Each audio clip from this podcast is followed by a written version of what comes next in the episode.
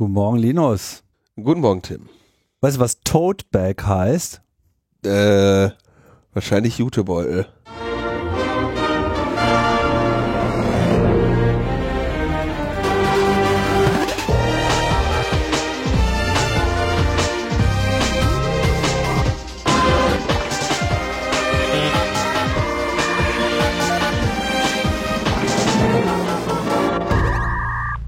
Logbuch Netzpolitik Nummer 455 vom, was haben wir denn heute? 2. März 2023. Ich habe heute Datum hingeschrieben, ne? Na? 2, 3, 2, 3. Fällt, dir was auf? Tim? Äh, 2, 3, 2, 3. Oh yeah. Ja, und meines Good Primzahlen point. sind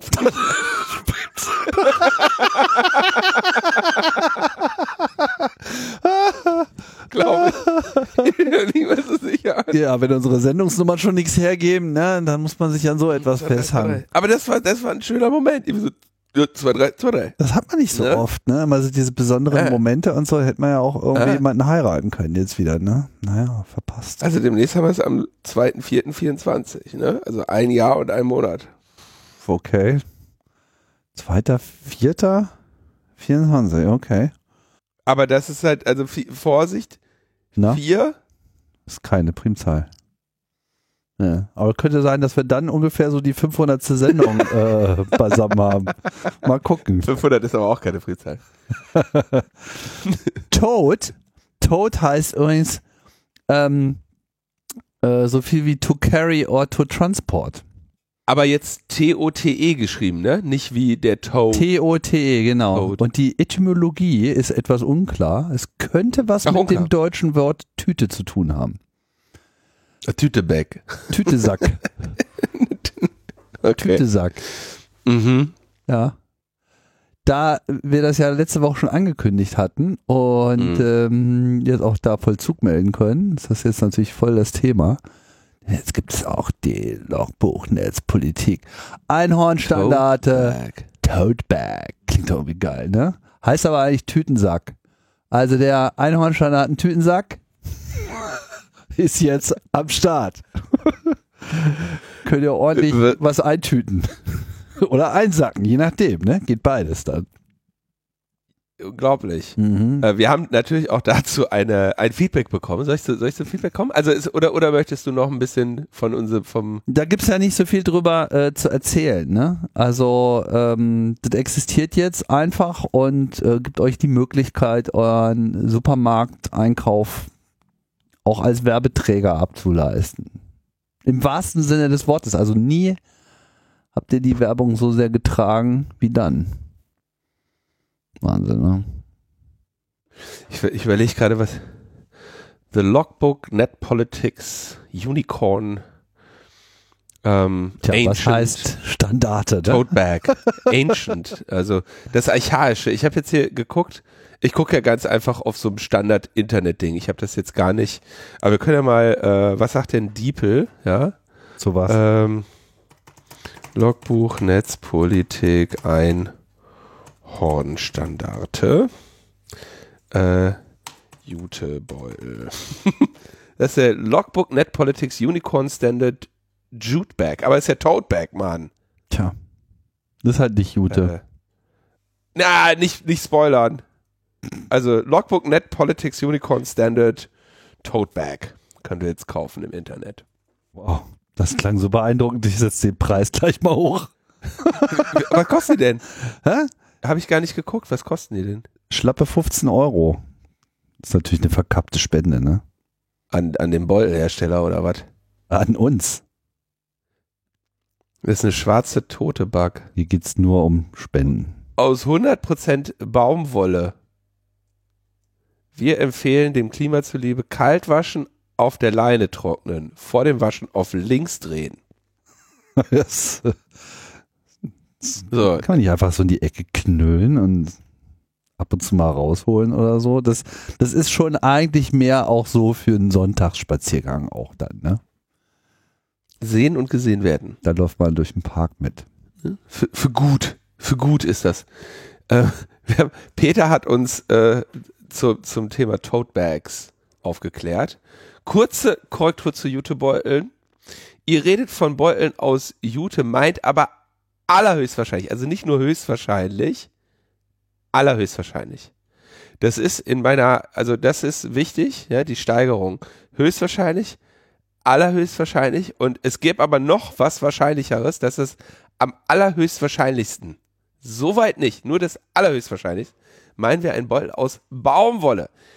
Klar, jetzt bisschen Materialkunde, ne? Es gibt auch Beutel aus Jute.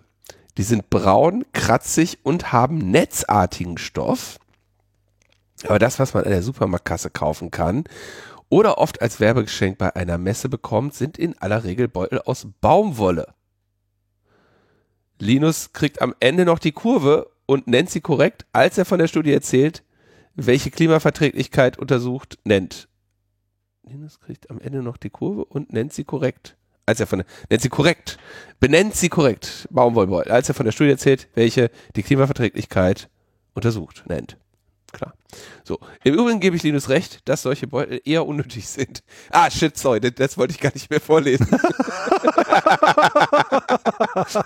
Das, das ist Blasphemie. Nee, ah, geht weiter, geht weiter. Vor allem, da meiner Meinung nach jeder mehr als genug davon zu Hause hat. Beutel aus schwarzem Baumwollstoff hingegen finde ich schon wieder interessanter. Hm.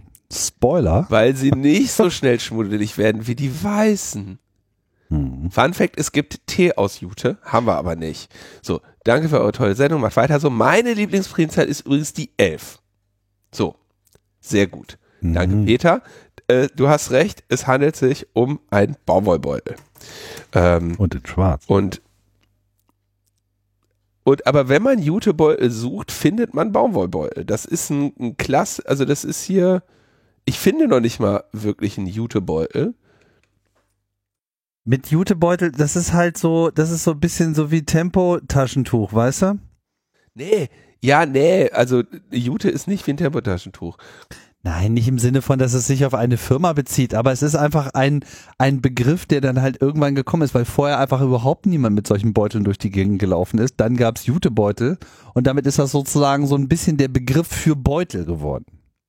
Also wir machen, wir werden jetzt, ich möchte, Tim, wir werden, ich möchte, dass wir auch einen Jutebeutel anbieten. äh, gibt's hier auch. gibt's. Und dann sagen wir aber, das ist ein Potato Bag.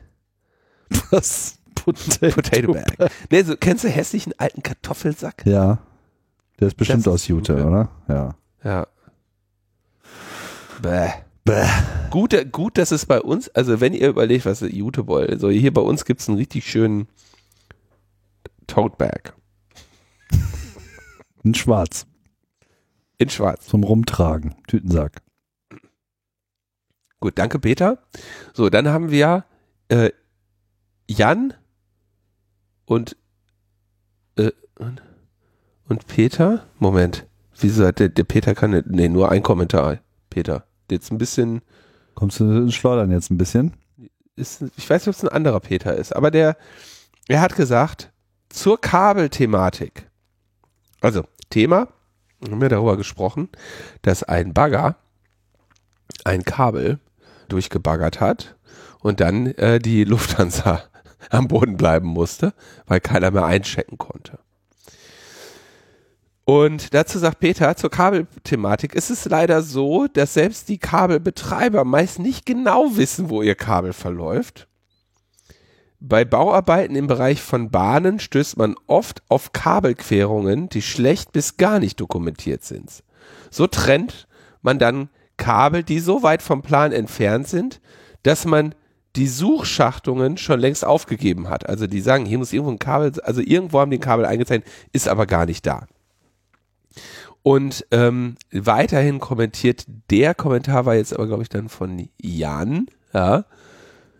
Peter, wenn, wenn das der gleiche Peter war, ne, dann äh, jeder nur ein Kommentar. So, und ähm, so, äh, äh, Jan sagt, Hallo Linus, hallo Tim. Der Glasfaservorfall in Frankfurt war in jüngster Zeit nicht das einzige Malheur. Bis, bereits wenige Tage vorher, am 10.2., hat ebenfalls bei Bauarbeiten ein Bagger in Düsseldorf gleich 17, Glasfaserkabel erwischt und damit den Dienstleister IT NRW für sechs Stunden offline genommen. Davon betroffen waren Notrufe und die Internetauftritte nahezu sämtlicher Landesministerien und nachgestellten Behörden. Mir scheint, dass die entsprechende Dokumentation von verlegten Leitungen generell ein größeres Problem ist. Beide äh, Stimmen, beide äh, Peter und Jan haben recht. Ähm, das ist, die sieht man halt auch nicht unter Wasser, äh, unterirdisch. Ne? Das ist wahrscheinlich das Problem. Und dann hat mir stabil fragil auf Mastodon in einem Tut, in einem Tut, ähm, mit Tut, nicht tot, also so, gezeigt, ähm, weil ich ja gesagt habe, wie kriegt man so ein Riesenkabel mit so vielen Fasern irgendwie hin? Und da gibt's jetzt ein Bild, das habe ich aber auch nicht verstanden. Also das Bild zeigt eine Glasfasermuffe für Kabel mit 192 Fasern im E- und MMS-System. Das ist das Einzel- und Mehrfaser-Management-System ohne Spleiß als Loop-Muffe gebaut. So, da kann sich jetzt jeder vorstellen, was das zeigt. Ähm, ich kann es, konnte es mir nicht vorstellen nach der Bildbeschreibung und ich verstehe es auch nicht, wenn ich mir das Bild angucke. Ähm, aber das Bild zeigt eine E- und MMS-Muffe, also eine Einzel- und Mehrfaser-Management-System-Muffe ohne Spleiß als Loop-Muffe. Ja. Und die Loop-Muffe, die verbindet, verbindet jetzt die 192 Fasern die jeweils in einem Bündel sind. Das ist gelb, da sind zwölf Fasern drin. Muss man sich angucken, ist eine Lupe-Muffe. Also mir ist immer noch nicht ganz klar, wie das funktioniert, aber so verbindet man das. Gibt da auf jeden Fall Techniken, um das äh, schnell durchführen zu können. Ich frage mich halt eher, wenn die so gerissen sind, wie kriegt man dann die einzelnen Fasern zugeordnet? Also das ja, das frage ich, das äh, das äh, wäre jetzt auch mein Problem. Es ist wahrscheinlich sinnlos, das am Kabel selber zu machen, sondern du multiplex das einfach äh, auf der anderen Seite. Das heißt, wichtig ist nur, Fasern sind verbunden und wenn die dann miteinander verbunden sind, dann kann ja sozusagen auf beiden Seiten ein bisschen Software sagen und okay, okay, das ist jetzt hier, das kommt jetzt hier an, das kommt jetzt da an ah, und dann äh, wird es sozusagen automatisch ja zugeordnet, klar. weil sonst wirst du da bekloppt bei. Da muss ja jedes Mal Könnte wieder aufbuddeln. Mit, mit AI. nee, ja, aber das ist kein AI, das ist einfach. Was wir alles mit AI machen. Ja, ja, AI. Da brauchst du ganz normale Ei. Tim, wenn du mir von deinem Code, den du da jetzt gerade in Elixir schreibst, redest, dann habe ich auch den Eindruck, dass der bald Bewusstsein entwickelt, so wie du davon schwärmst. Das stimmt, das stimmt, da bist du schon nah dran, ja, ja. also es gibt eine Loop-Muffe und ähm, ja, ich sag mal, mh, hm, bin ganz froh, dass ich das nicht bedienen muss. so, dann gibt es eine, aber ja, hoff, also es geht, es wird ja irgendwie gehen, ja und äh, spannende Loopmuffe. So. Aber du hast recht, wahrscheinlich spleißt du da einfach alles aneinander, egal. Hauptsache einer am anderen, ne? Und dann, und dann kannst du reinleuchten und guckst einfach, wer ist wo verbunden. Und dann sagst du, Port das sowieso geht dahin, ja. Port sowieso dahin, fertig. Wenn, ja. wenn die alle zum ja. selben zur selben anderen Seite zeigen. Aber sonst das, ist schlecht. Ja, sonst ist es ein bisschen schwierig, aber müssen, müssen sie ja zwangsläufig. Jetzt machst ja nicht die Hälfte des Kabels dann auf und dann geht das nochmal 20 Kilometer in eine ja. andere Richtung. Also nee, da Fall wird wahrscheinlich dann ein Switch äh, stehen. Okay, ich glaube, wir haben jetzt genug Quatsch geredet, dass das in den nächsten Kommentaren alles richtig gestellt und uns erklärt wird. Denn wir wissen ja, wenn du vom Internet eine Antwort haben möchtest auf eine Frage, dann stelle nicht die Frage, sondern gebe eine falsche Antwort. Und äh, das haben wir hiermit getan. So. Falsche Antwort hat ja auch Bing in einem Screenshot, den, wo ich noch nicht mal weiß, ob der echt war, äh, gegeben.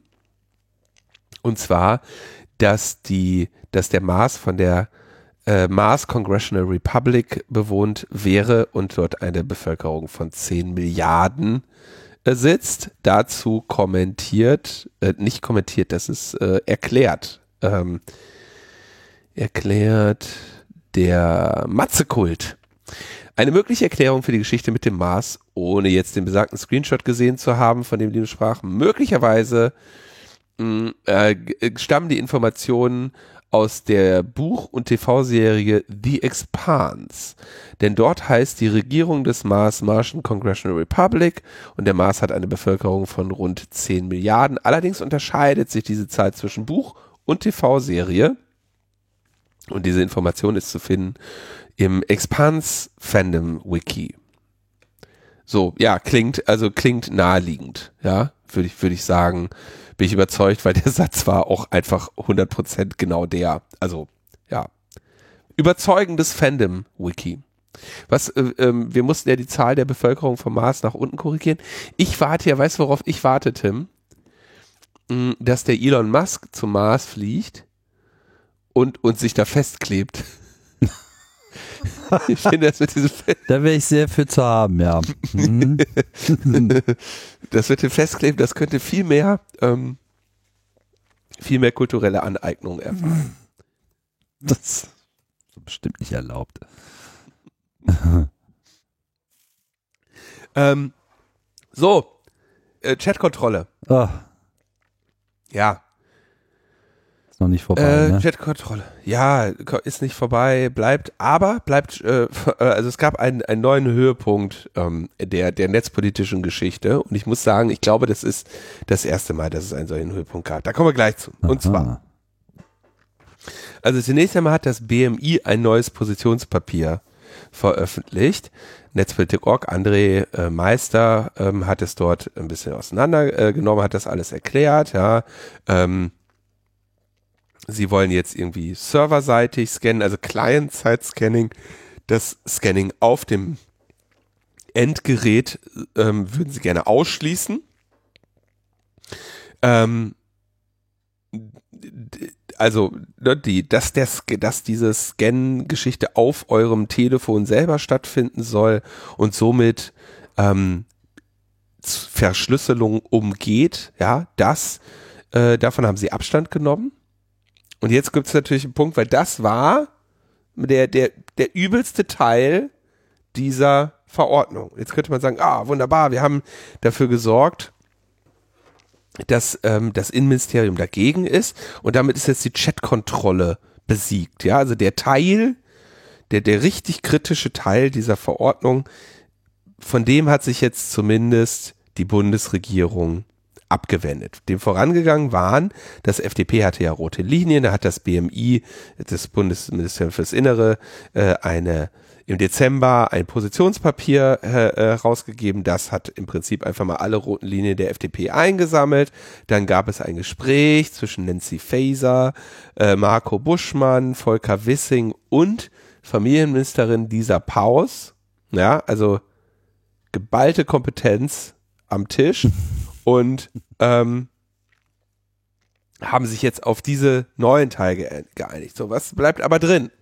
Äh, beziehungsweise wo sind sie sich noch nicht so einig? Serverseitiges Scannen von Chats und Clouds. Also wenn äh, deine persönliche Kommunikation nicht verschlüsselt ist, dann soll sie weiterhin einem Scan unterliegen. Und äh, quasi dann serverseitig, also äh, ne, was weiß ich, auf dem E-Mail-Server, auf dem Server von WhatsApp, auf dem äh, Server von wer auch immer unverschlüsselte Nachrichten ähm, transportiert. Fragt man sich natürlich, also schon heute findet das ja nicht statt, dass solche Chats genutzt werden von Menschen, die ähm, dokumentierten Kindesmissbrauch massenhaft verbreiten. Ja, zumindest nicht in großer Menge. Ja. Jetzt wäre die Frage, wen, was, wen, für wen glaubst du jetzt noch diesen Aufwand zu betreiben, wenn du sagst, wir, wir, wir monitoren jetzt unverschlüsselte Chats mit einer, in einer EU-weiten Verordnung geregelten äh, Maßnahme und erwarten, dass wir da noch irgendwas finden. Ja, Äh, das ist also ein bisschen, äh, bisschen schwach. Gleichzeitig auf Servern, also in Clouds wissen wir, wir haben es hier ja auch öfter diskutiert, wird gescannt. Also wenn du jetzt in eine unverschlüsselte Cloud Daten legst, zum Beispiel bei Microsoft, Google, äh, Apple, nee, Apple nicht, Entschuldigung, das war Microsoft, Google, Amazon oder so und diese, äh, dort, dort sich eine Datei befindet, die in der NECMAC-Datenbank ist, dann wird das nicht lange dauern, bis du, bis diese Datei gelöscht ist und dein Account gesperrt wird. Wir erinnern uns an ähm, viele Berichte zu diesem äh, Thema, inklusive dem Bericht, dass es da eben auch offenbar bei Google schon so eine Art AI gibt, ja, die also jetzt nicht nur Neckback, sondern eben auch ähm, Bilder Kontext zu erkennen, ja, äh, die dazu geführt hat, dass hier dieser Mann, der ein Foto von seinem Kind an einen Arzt geschickt hat, sein Google-Account verloren hat. So. Gleichzeitig, das wird, äh, ist insbesondere schlecht, weil ja Cloud-Speicher de facto, wenn man sich jetzt mal insbesondere in den letzten paar Jahren die Entwicklung anschaut, ähm, dein Zuhause werden. Ja, also äh, schauen wir uns an, wie ein Unternehmen heutzutage funktioniert. Die arbeiten dann mit ähm, auf Microsoft 365, ja, was im Prinzip diese Kollaborationsfunktionen in Microsoft Word reinholt. Alle Dateien werden über OneDrive zugegriffen. Ähm, deine Foto-Library vom iPhone ist in der Apple Cloud oder vom Android in der Google Cloud. Deine Dokumente sind dort diese Unternehmen entwickeln sich ja dahin, dass so etwas wie ich habe Speicher auf meinem Gerät in zunehmendem Maße an Bedeutung verliert. Ja, ähm, das, bevor das jetzt wieder sehr viele kommentieren, dass sie da nicht mitmachen, ja, äh, das ist äh, super schön, aber für die Entwicklung, wie sich ja, wie das, wie sich die Gesellschaft, wie sich die Unternehmen, wie sich die Kultur Wirtschaft der Welt entwickelt, ist es äh, am Ende immer relativ unerheblich, ob wir mitmachen oder nicht. Ähm, das ist dann schon relativ weit verbreitet in dieser Form. Umso erstaunlicher, wenn diese Scans ohnehin schon stattfinden, warum das jetzt hier noch mit einer, warum soll das dann diese Chatkontrolle-Geschichte, ja? Also, da scheint ja dann auch wiederum kein Regelungsbedarf zu bestehen. Na gut, ich meine, das ist ja alles so, dass äh, Sie sehen ja die unverschlüsselten Server langsam schwinden. ja, ja, aber das, aber Sie sagen ja hier spezifisch unverschlüsselt. Ja, also Sie sagen verschlüsselten Teil nicht, unverschlüsselten machen wir Scanning. Serverseitiges Scannen von unverschlüsselten Inhalten. Klar, aber die gehen halt weg, die unverschlüsselten Server. Richtig, umso erstaunlicher, dass Sie jetzt sagen, das müssen wir unbedingt noch scannen. Ja stand schon drin. Ich meine, das ist ja das aktuelle Gesetz auch in den USA schon. Also es, die haben das ja zu tun. Die Firmen machen das ja nicht. Äh, richtig, also man, man fragt sich ernsthaft, wo der Regulierungsbedarf ist, wo die Zukunftsperspektive ist. Ne? Das ist mh, relativ dumm, da jetzt noch, sich noch mit zu befassen. Ja? Okay. Äh, dann natürlich auch, also hier ist die FDP wieder drin, dass sie sagen, da soll nämlich auf diesen ähm, unverschlüsselten Cloud-Dingern, wenn ich das hier richtig verstehe, soll ähm, gibt es noch nicht eine Antwort, ob sie nur mit bekannten Missbrauchsmaterial, also ne, sag mal File-Hash und wenn er in der NECMAC-Datenbank ist, tu etwas. Und das wäre im Zweifelsfall ohnehin sehr einfach, weil die Datei, die da hochlädst, wird ohnehin gehasht, unter anderem einfach für die äh, Integritätssicherung, ja, also dass das ist jetzt relativ simpel, wäre da mal ganz kurz so ein NECMAC-Hash und fertig. Ob da jetzt aber auch bislang unbekannte äh, Missbrauchsdarstellung und Grooming, gesuch, Grooming gesucht werden soll, ist noch nicht ganz äh, klar. Ja, da wird also noch weiter diskutiert. Auf jeden Fall keine, äh, keine irgendwie sinnvolle Idee und die FDP-Ministerien fordern auch diesen Aspekt unbekanntes, unbekanntes Material und Grooming, das Innenministerium will es beibehalten. So. Gut, jetzt, jetzt zanken die sich also erstmal nur noch über Inhalte auf der, also unverschlüsselte Inhalte in der Cloud, ja, das sind dann am Ende doch mehr als du meinst, ja, äh, insbesondere ne, iPhone-Backups von vielen Millionen Menschen und so weiter. Also es ist noch eine ganze Menge, die gescannt werden soll. Aber sagen wir mal so, man könnte jetzt sagen, da geht's auf jeden Fall in die richtige Richtung. Ein paar wichtige Schritte müssen noch gemacht werden und vor allem das, was jetzt noch übrig ist, da könnte man ernsthaft mal den Regulierungsbedarf in Frage stellen, weil das eben schon gängige Praxis ist. Was aber ein großes Problem ist, und da erinnere ich mich, als Viktor und Kalisi zum ersten Mal hier in der Sendung waren, dass wir schon sagten hier, Altersverifikation. Und es gibt nun mal keine sinnvolle, belastbare Möglichkeit, eine Altersverifikation durchzuführen, die nicht am Ende an deinem Personalausweis gebunden ist. Jetzt kann ich natürlich ein ist 18 Zertifikat ausstellen, ja. Also, das ist ja ohne Zweifel möglich und das ist auch für bestimmte Anwendungszwecke potenziell denkbar, ja, dass man beispielsweise in einem neuen Personalausweis ähm, oder so neu ist der ja gar nicht mehr, sagt, der kriegt so ein Flag, wo signiert ist, die Person, die diesen Ausweis hat, die diese, die auf diesem Ausweis abgebildet ist, die ist über 18 und dann kann man digital nur auslesen, so sinngemäß true false, ja? Also du fragst den Ausweis, ist die Person 18? Und dann sagt der Ausweis ja, nein. Und die Antwort ist irgendwie quasi signiert mit einem Echtheitszertifikat, dass nur dieser Ausweis sagen konnte und von mir aus auch, äh, dass du einen PIN dazu eingegeben hast. Stellen wir uns das vor. Dann könntest du also einen verbrieften Nachweis führen, der beweist oder der dir attestiert, dass du 18 bist und dem Kontrollierenden aber nicht in digitaler Form sagt, wie du heißt, wo du wohnst, wann du überhaupt geboren bist, ne, dass du in Wirklichkeit schon 19 bist und solche Dinge, ja. Aber ein solcher Nachweis in digitaler Form ist ja wertlos, wenn nicht gleichzeitig kontrolliert wird, wer ihn gerade erbringt. Ja, sonst würdest du ja einfach dir einmal attestieren lassen, dass du über 18 bist und ich könnte mit deinem ist 18 Nachweis ähm, auf irgendeine Plattform gehen und sagen, hier, ich bin 18. Oder noch viel schlimmer, äh, wenn es eine Kinderplattform ist, könnte jetzt irgendwie ein erwachsener Mensch mit dem Altersnachweis eines Kindes äh, sich dort einschleichen unter falschem Alter.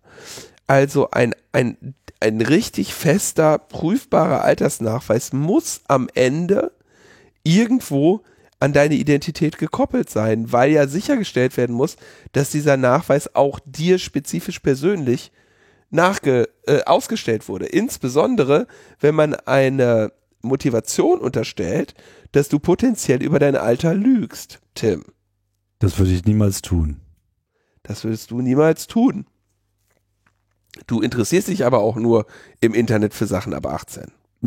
naja, gut, also. so, noch dazu, ja, also es ist nicht möglich, den, den Nachweis, dass man äh, ein gewisses Alter hat, zu führen, ohne auch nachzuweisen, dass man selber die Person ist, der dieser Nachweis ausgestellt wurde und dass es ist, also sorry, es, es funktioniert einfach nicht. Ja, allein der Institution gegenüber, die dir diesen Nachweis ausstellt, musst du dir deine Identität nachweisen. Da musst du irgendwie quasi, wer auch immer diesen Nachweis Prüfungen macht, muss das wiederum von anderen prüfen lassen. Ist das echt? Also Jetzt können sehr gerne ein paar äh, theoretische Informatiker kommen und mir nochmal zeigen, wie man das mit Zero Knowledge Proof und so weiter hinkriegt. Und dann würde ich einfach nur auf Nancy Faeser und Ilva Johansson zeigen und sagen, glaubst du, so wird es am Ende sein. Es ist ein, es ist wirklich nicht, nicht ähm, sinnvoll möglich. Ja. Und das Problem mit dieser ganzen Altersverifikation ist ja, wir alle würden daran gewöhnt, die ganze Zeit diesen Nachweis zu zeigen, der eben gezwungenermaßen, selbst mit irgendeinem Zero-Knowledge-Proof und hast du nicht gesehen, an uns persönlich gebunden sein muss und auch einzigartig sein muss. Ähm, also an uns gebunden. Sonst könnte ja seine Echtheit und seine Einzigartigkeit nicht mehr nachgewiesen werden. Also das ist alles nichts, das führt zu nichts und deswegen ist das jetzt die große Gefahr im Fahrwasser dieser Chatkontrolle, jetzt schließt sich der Kreis, wie es Victor und Kalisi schon in der ersten, jetzt sage ich schon Anhörung, äh, im ersten Podcast bei uns, wo sie, wo, ihrem ersten Besuch bei uns in der Sendung gesagt haben, da ist noch ein riesiges Problem und das schwimmt da gerade im Fahrwasser der Chatkontrolle. Alle kon konzentrieren sich auf die Chatkontrolle, aber wir müssen auch dieses Thema ähm, bekämpfen. Sodass jetzt selbst mit dem, was jetzt da mit FDP und Nancy Faeser und hast du nicht gesehen zusammengeschrieben wurde und Lisa Paus von den Grünen, auch das ist noch abzulehnen. Das ist immer noch ein schlimmer Teil der äh, äh Chatkontrolle und sogenannten CSA CSA-Verordnung. Und deswegen gab es dazu ähm, diese Woche am Mittwoch, heute ist Donnerstag, eine Anhörung im Digitalausschuss.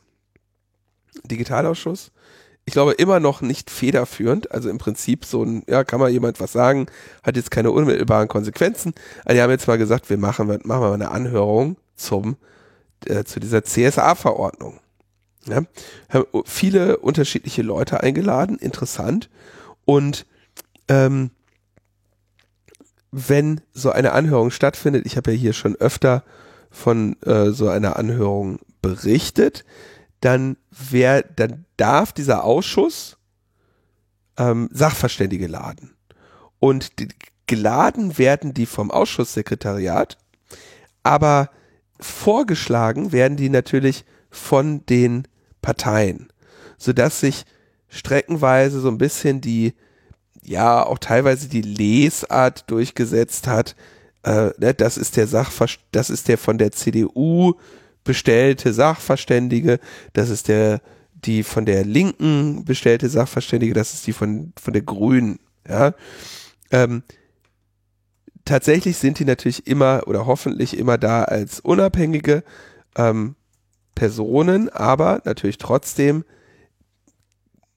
sollte man erwarten, dass die Fraktionen in der Lage sind, eine Person zu finden, die potenziell auch das sagt, was sie selbst politisch vertreten.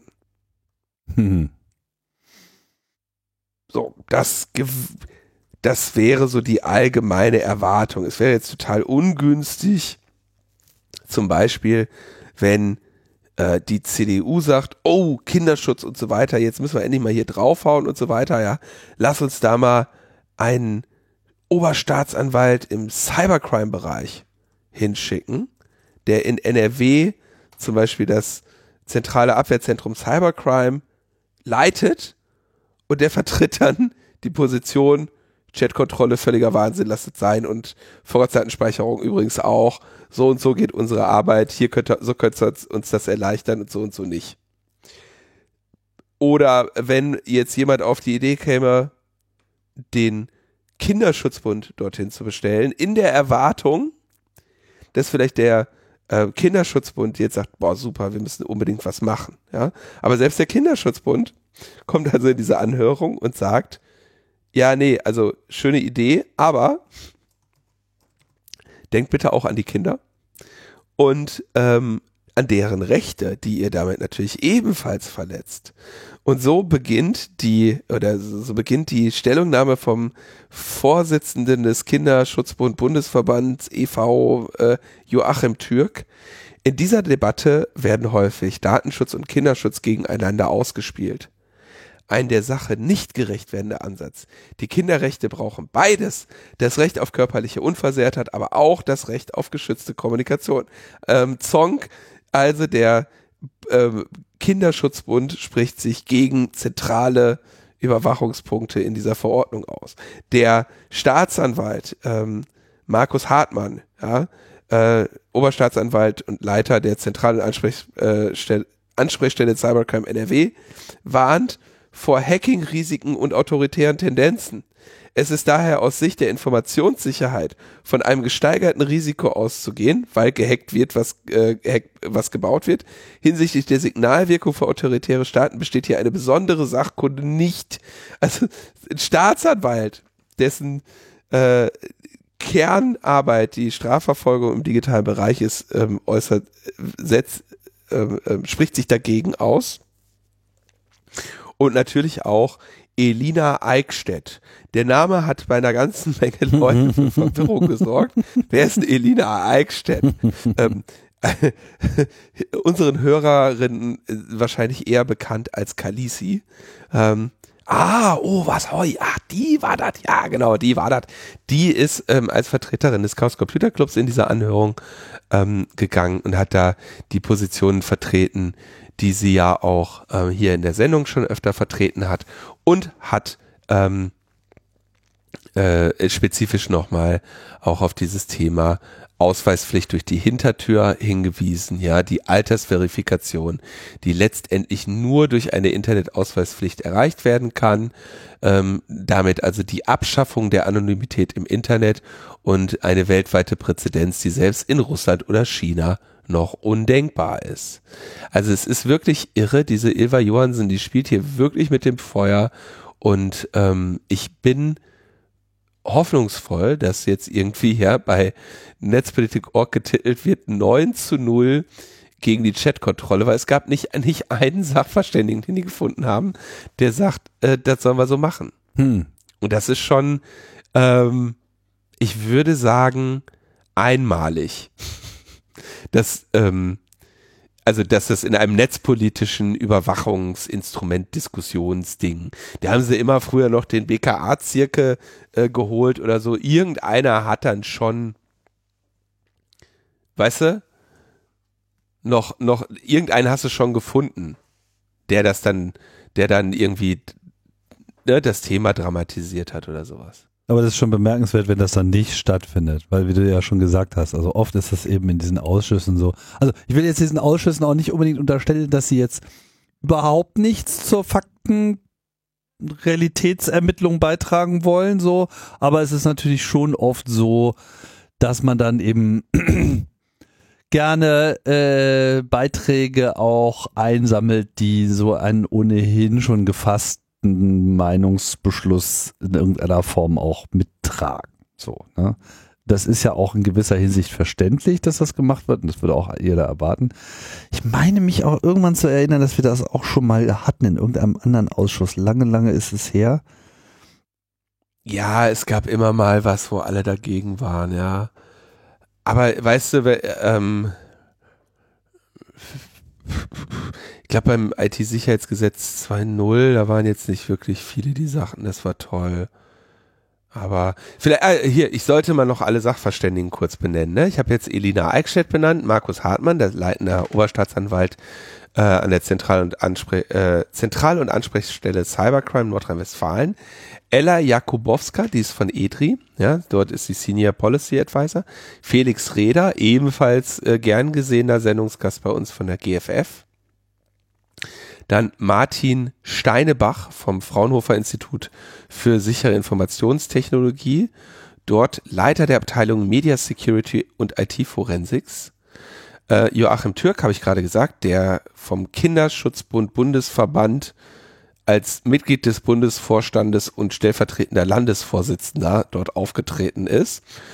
Ähm, Theresa Wiedlock von, vom, vom Verein für liberale Netzpolitik äh, Load e.V., wo sie stellvertretende Vorsitzende ist, Professor Ulrich Kälber, der Bundesbeauftragte für den Datenschutz und Informationsfreiheit und Dr. Gerhard Scharphüser, Vizepräsident des Bundesamts für Sicherheit in der Informationstechnik. Ja, alle sind da hingegangen und gesagt so, Leute, schlechte Idee. Und das ist schon, ähm, ja, sehr, sehr eindeutig. Ne? Jetzt könnte man, also das, das ist, also irgendjemand hätte es doch gefallen können, also vielleicht wenigstens die Fraktion, deren Wähler äh, Todesstrafe für Kinderschänder als äh, Heckscheibenaufkleber auf ihrem tiefer gelegten Opel Omega 1,6 Liter äh, mit Sportauspuff haben, wenigstens die hätten doch jemanden finden können, ja. Aber ähm, auch denen ist es nicht gelungen.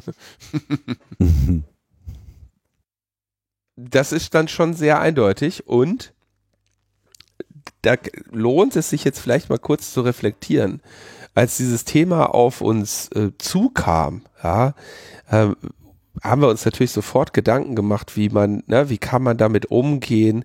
Ich weiß noch, äh, als ich da dazu bei Markus Lanz war, irgendwann letztes Jahr, ne, dass ich auch dann von dieser Person von äh, Innocence in Danger, die jetzt auch nicht unbedingt für eine für einen differenzierten Umgang mit dem Thema bekannt sind, äh, saß, da wusste ich schon, ne, es, wir haben das ja auch immer wieder, ne, wir haben das mit den Stoppschildern gehabt und man, es gibt vielleicht so ein bisschen Hoffnung, dass dann irgendwie doch so ein bisschen Ratio sich, sich durchsetzt, trotz aller ähm, Durchzugskraft, die so ein Thema eben verspricht für Überwachungsgesetze. Ne? Mhm. Kann doch nicht sein, dass äh, Kriminelle einfach äh, ne, solche Bilder sich hin und her schicken. Da muss man die Aufklärungsarbeit leisten und sagen, das tun sie nicht. Das tun sie auf anderen Wegen und es wäre super, sich um diese Wege zu kümmern, statt jetzt äh, unter der Laterne zu suchen, wo man nun mal den Schlüssel nicht verloren hat und all sowas. Da wird jetzt ein Jahr lang gearbeitet und die Daten, die Datenschützer gebasht und so. Und es macht dann, es stimmt dann doch ähm, ein bisschen positiv, dass, ähm, dass es dann eben gelingt, ja, diese ähm, Argumente dann doch vorzutragen. Und auf eine gewisse Weise, ja, jetzt, jetzt werde ich hier fast schon ähm, pathetisch, ne, ist uns das dann doch öfter gelungen, ja. Pathetisch. Vorratsdatenspeicherung, Netzsperren. Als ich der Telekom jetzt vorgetragen habe, dass sie, weil sie mir Stream On, Stream On gekündigt haben, dass ich jetzt eine Flatrate kriege, hat's, hat's mal nicht geklappt. Aber, aber sonst eigentlich? Ja? Kommt, Tim, du bist doch so ein Optimist. Ja, und? Was soll ich dazu beitragen?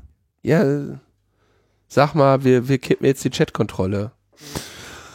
Also, es ist ja so ein bisschen diffus äh, immer mit diesen ganzen Verhandlungen. Wir haben das ja nun auch schon oft gesehen, selbst wenn sich da auf den letzten Metern irgendwas positiv abgezeichnet hat, dass es dann am Ende Ja, doch ja. zusammengekracht ist. Das, Dass noch einer mit dem Arsch einreißt, weil er den falschen Knopf ja, drückt oder weil, so, ne? weil am Ende da Ja. Kräfte walten, äh, die sich dann doch so einem gefühlten Konsens äh, entziehen. Ob das jetzt hier der Fall sein wird, ist natürlich schwer zu sagen. Aber ich habe zumindest jetzt den Eindruck gewonnen, dass doch erhebliche Zweifel aufkommen daran, dass das sozusagen so eine Maßnahme ist, die wirklich was bringt und wo dann schnell, also wo sagen wir mal dieser Druck im Sinne von, das müssen wir jetzt unbedingt tun, wenn der so nicht da ist, dann setzen sich dann halt doch schnell solche grundsätzlichen Haltungen durch, wie zum Beispiel bei der FDP, wenn es um Vorratsdatenspeicherung geht und so weiter. Ne, da wird schon mal immer so was getriggert, so nach dem Motto, so, ah, nee, das ist ja irgendwas, das, also das können wir nicht, das können wir so nicht verkaufen. So, das, ne, das, das Feigenblatt des Liberalismus äh, äh, muss da justiert werden. Und von daher kann ich mir durchaus vorstellen, dass es äh, am Ende so weit äh, entschärft wird, dass es zumindest keine unmittelbaren Konsequenzen hat. Aber ich werde das jetzt nicht vorhersagen. Macht nur den Eindruck. Du hast natürlich recht, die, die Entschärfung ist es, ne? weil am Ende wollen sie, glaube ich, nicht, dass in der Tagesschau gesagt wird, äh, und das ist ja das, was dann doch äh, ja, in, spätestens in der Tagesschau dann käme, äh, die äh, Europäische Union hat sich entschieden, äh, eine Verordnung zum Schutz der Kinder im Internet abzulehnen. das wollen sie alle nicht, ja. Mm also irgendwas muss da jetzt noch durch und da muss man jetzt gucken, dass man denen irgendetwas gibt. Also insofern dieses, da, weißt du, wenn sie jetzt auf unverschlüsselten Inhalten auf Cloud-Servern suchen wollen, was jetzt ohnehin schon gemacht wird, dann ist das immer noch keine sinnvolle Maßnahme, ja, und immer noch ein äh, Grundrechtseinbruch in potenziell sehr sensible Daten, ja, aber dann würde ich jetzt so ein bisschen ähm, ja fatalistisch sagen, naja, okay, dann äh, tun sie wieder was für die Verschlüsselung. Ja. Aber äh, ja, schauen wir mal, wie sich das weiterentwickelt. Es ist auch viel zu früh, sich zu freuen, weil nur weil hier irgendwie die, die Bundesregierung mal Positionspapiere ähm, rausbringt, heißt das ja noch lange nicht, dass sie die auch wirklich mit Vehemenz in den internationalen, äh, intereuropäischen Diskussionen auch vertreten und daraus letzten Endes auch die, die äh, letzte Konsequenz ziehen, potenziellen Veto oder sowas einzulegen. Ja, also da sind wir noch lange nicht.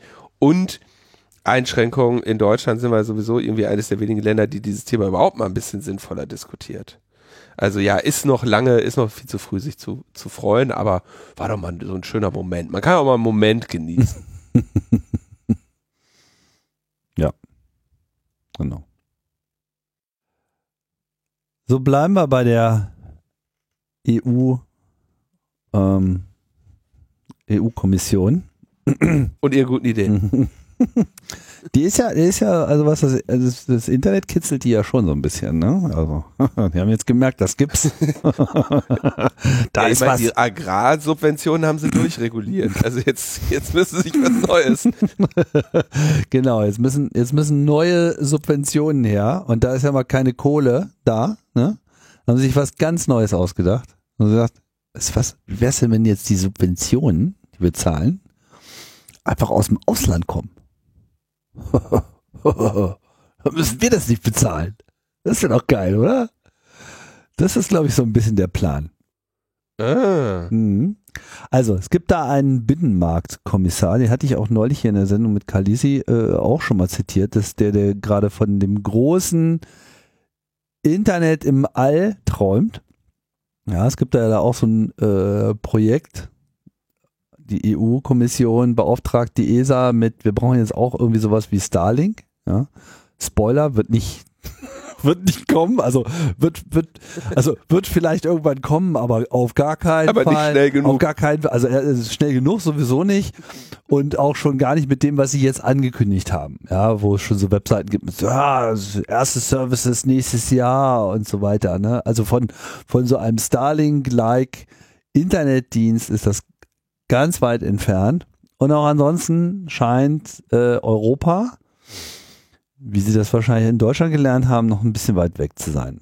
Auf jeden Fall Thierry Breton, den gibt es ja schon ein bisschen länger auch so äh, auf der Bühne, ne, der großen äh, Bühne, weil der war ja mal, bevor er Binnenmarktkommissar war, war er ja mal Chef der France Telekom von 2002 bis 2005. Also nur ein paar Jährchen, jetzt nicht so lange. Aber da hat er so ein bisschen seine Hut. Oh, was hatte das hier erzählt, ne? Das ist der, der jetzt, der jetzt in deren Interesse da oben weitermacht, ne?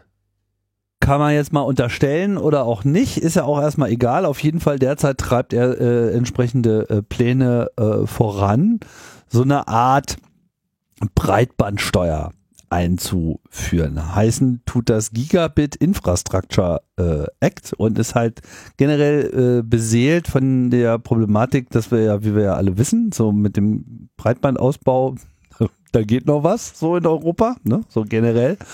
Und ist ja so teuer. Ne? Und was, was, was hören wir die Telekom nicht auch schon lange klagen, wie teuer das alles ist? Ne? Also Glasfaser, das Plastik da drin, ja, wenn er jede, du musst, du brauchst halt eine ganze Menge äh, Loopmuffen. wenn der Bagger kommt, da muss man darauf vorbereitet sein. Auf jeden Fall. Baggersteuer, wir können Baggersteuer. Genau. naja, auf jeden Fall äh, gibt es schon lange diese Klage der großen Telcos in Europa und es bezieht sich im Wesentlichen auch nur auf die ganz großen Telcos, also Deutsche Telekom, France Telekom, Telefonica und einen habe ich noch vergessen. Ähm, die halt schon immer sagen so, oh, das ist ja alles, also ist ja alles so teuer. Ja. Mm. Es wird zwar enorm investiert in diesen Bereich so und sie sind ja auch nicht in der Lage, die ganzen Förderungen, die es irgendwie schon, schon gibt, auch nur ansatzweise äh, unter die Erde zu bekommen. Aber ist ja alles ganz teuer. Naja, auf jeden Fall Thierry Breton ist jetzt der Meinung, es wäre ja alles so ungerecht. Und äh, weil der ganze Traffic, der hier so gemacht wird, da gehen ja so 55 Prozent gehen ja so zu den Big Four oder Five. Also Apple, Google, Facebook, tralala, die üblichen Verdächtigen, Sie wissen schon, ja. Mhm. Das, das ist ja sozusagen der Traffic, der geht ja nur zu denen. Also die Hälfte quasi unserer Breitbandinfrastruktur wird äh, von den USA verbraucht. Das ist so ein bisschen äh, die, die Blickweise darauf. Du willst sagen, wir brauchen eine Maut, weil, äh, weil Leute durch Deutschland durch aus po von Polen nach Frankreich fahren, ne? ja, Auto, den Autobahnvergleich, den können wir gleich nochmal rausziehen. Ich finde den ja immer ganz passend eigentlich. Ne? Ähm, aber vielleicht erstmal, was jetzt tatsächlich passiert ist. Also es ist jetzt eine Art Konsultationsverfahren angestoßen worden. Das ist im Wesentlichen so eine Art Feedbackrunde auf EU-Ebene, wo so gesagt wird, so ja, wie wär's denn mal so mit so einer Breitbandsteuer? Äh, was sagt ihr denn dazu? Und dann wird das eben so in Europa eingesammelt, um dann eben zu einer Beschlussfassung zu gehen. Also da gibt es jetzt noch keine fertigen Pläne, sondern das Ganze wird jetzt irgendwie äh, diskutiert. Bundesministerium für Digitales und Verkehr, wir wissen, die Speerspitze des Breitbandausbaus in Deutschland, äh, ist aber nicht so begeistert und meint, das haben schon andere probiert, das hat nicht so richtig gut funktioniert. Zum Beispiel in Südkorea hat man mal äh, das ähnlich gemacht und das hat einfach zu einem totalen äh, Backlash äh, geführt, ne? weil das einfach auch dann die Märkte äh, verunsichert. Und ähm, naja, aber trotzdem gibt's halt die Klagen der Telcos, so die der Meinung sind, das wäre ja alles viel zu teuer und überhaupt, wir wollen da ja mitverdienen und äh, noch nicht mal mehr unsere SMS äh, als Cash-Cow äh, funktioniert derzeit. Ne? Jetzt kann man natürlich trefflich darüber diskutieren, ob das ein berechtigtes Anliegen ist oder nicht. Und ich glaube, das hat sehr viel damit zu tun, wie man da drauf schaut. Es gibt halt diese Sichtweise mit, das ist ja der Traffic von Facebook und so. Ne? Man könnte natürlich auch sagen, das ist der Traffic von Millionen von Kunden in Europa, die hier eine Dienstleistung in Anspruch nehmen. Ja, okay, exakt. Und äh, weil das geht ja immer both ways. Ja, wenn es dieses Facebook nicht gäbe, würden die wahrscheinlich euer Stream on Chat and Social nicht haben wollen. Naja, das ist halt, sagen wir mal, eher eine Geschichte der, der mangelnden Attraktivität entsprechender europäischer Dienste. Ja, also es gibt halt einfach kein wirkliches äh, Silicon Valley, egal wie oft irgendwelche schwäbische Kleinstädte äh, behaupten, das dann zu sein. Ja. Das sind die dann auch, lass, lass sie doch. Mann, ey. In ihrem eigenen Silicon Ländle. Silicon Ländle. Die machen, dann, die machen da mit KI, wird bestimmt ganz was Tolles. ähm, ja, also äh, der Mangel an Breitband hat ja unter Umständen auch dazu geführt, dass hier sich niemand wirklich ernsthaft mit dem Internet beschäftigt hat. Hm? Kennst ja diese ganze Debatte. Was ist, was ist die erste Frage, wenn man sagt, äh, wie wär's denn mal mit Internet? Was sagt denn der, der Deutsche dann dazu? Wofür? Wofür braucht man das? Ja, das ist immer die erste Frage. Ja, weiß ich, habe ich noch nie gehabt. Irgendwie, pff, ich brauche ja. das nicht. Äh, so ein Quatsch. Ne? Was der Bauer nicht kennt, das ja, er nicht. Ne? Immer diese, immer dieses, wofür braucht man das? Das ist die, die Frage, mit der kriegst du wirklich jede Innovation komplett äh, in den Arsch. Nicht, nicht, dass es nicht legitim wäre, Dinge zu hinterfragen. Das will ich damit jetzt überhaupt nicht sagen. Und es gibt eine ganze Menge Sachen, wo ich auch sagen würde, wozu braucht man das, ja? Hatten wir ja auch schon ein paar Mal, so Bitcoin und so. Aber äh, nicht einzusehen, dass eine digitale Infrastruktur an sich der Weg in die Zukunft ist. Das ist dann schon irgendwie etwas, das, das war in den 90er Jahren, hatte es Potenzial zum Stirnrunzeln. Das war so ab 2000 hat man sich schon gegen den Kopf gehauen und äh, in den Zehnerjahren war es zum Haare ausraufen und wenn irgendwie heute irgendjemand sowas nochmal auf den, auf den Tisch bringt, dann, dann, dann, dann will ich mich einfach nur noch ritzen. Aber warum denn? Einfach weil es alles so fassungslos war. ja, blutige Stirn. naja. Auf jeden Fall, das. Okay, aber jetzt, jetzt haben sie, also jetzt sitzen wir hier und sagen, okay, wir haben kein, wir haben, ähm, wir haben ein paar, also wir haben relativ viel Kupfer vergraben, da, da pressen wir Internet durch wenn wir an den wenigen Stellen, an den wenigen Stellen, wo wir Glasfaser liegen haben, kommt Bagger und macht uns kaputt, was natürlich auch nicht mal wirklich relativ zielgenauer Bagger ist, ne? Also wenn du dir mal die Fläche der Bundesrepublik Deutschland anguckst, ne? Das ist echt irgendwie 80.000 im Stadion wer kriegt den Ball von Kopf, weißt du? Ist auch immer klar, wer das ist. Aber okay, die, ähm, War bestimmt die Russen. Die, die haben mir die Bagger aufgekauft. So, jetzt, jetzt sagen, jetzt, jetzt stellen sie fest, okay, diese Infrastruktur, die wir nicht gebaut haben, die wollen Leute haben, die geben uns Geld dafür äh, und die sind mit der Infrastruktur, die wir hier gebaut haben, nicht zufrieden, weil entgegen unserer Erwartungen brauchen die die tatsächlich. Oder? Das ist jetzt die Zusammenfassung. Ja, so kann man das auch sehen. Ich meine, drehen wir das mal jetzt andersrum. Sagen wir mal so, okay, geile Idee. Ja, lass die, lass die Zahlen irgendwie, wir machen jetzt Subventionen, kommen jetzt direkt aus den USA. Mhm. Na, und äh, angenommen, wir kriegen das jetzt irgendwie einfach durch, weil wenn die EU das jetzt beschließt, dann wäre das ja dann auch so und dann müsste es machen. Also ich meine, da sehe ich jetzt erstmal eine ganz. Also die wollen jetzt, ich, ich glaube, du, musst nochmal die Idee. Na, die also Idee wollen ist, dass man den Geld ja, von- da, da- also genau darauf wollte ich jetzt gerade hinaus. Was könnte denn das überhaupt für eine Implementierung sein? Also was ist jetzt Ja. sozusagen das Kriterium? Sollen also jetzt quasi Unternehmen dafür bezahlen, dass sie quasi eine Auslastung des Netzes verursachen? So. Wer Mhm. tut das? Ab wann ist das dann überhaupt eine Gleichbehandlung? Muss dann die Metaebene auch dafür Geld bezahlen, dass Leute meinen Podcast runterladen? Ja, überleg mal, Tim, was die äh, Deutsche Telekom hier für, ein- für ein Netz bauen musste. Damit Für- dieser für Podcast uns. gehört werden kann. Ja, die haben Milliarden investiert und wir machen hier hunderte Euro. Hunderte. Und benutzen noch nicht mal ihre Werbetrecker. Das ist ja, also das, also da, da fängt ja dann schon mal an. Ne? Also sie müssten ohnehin in irgendeiner Form so ein Kriterium machen, irgend so eine windelweiche Formulierung, die so total kompliziert nach juristischem Quatsch klingt und am Ende heißt, wir wollen, dass Facebook uns Geld gibt und Apple.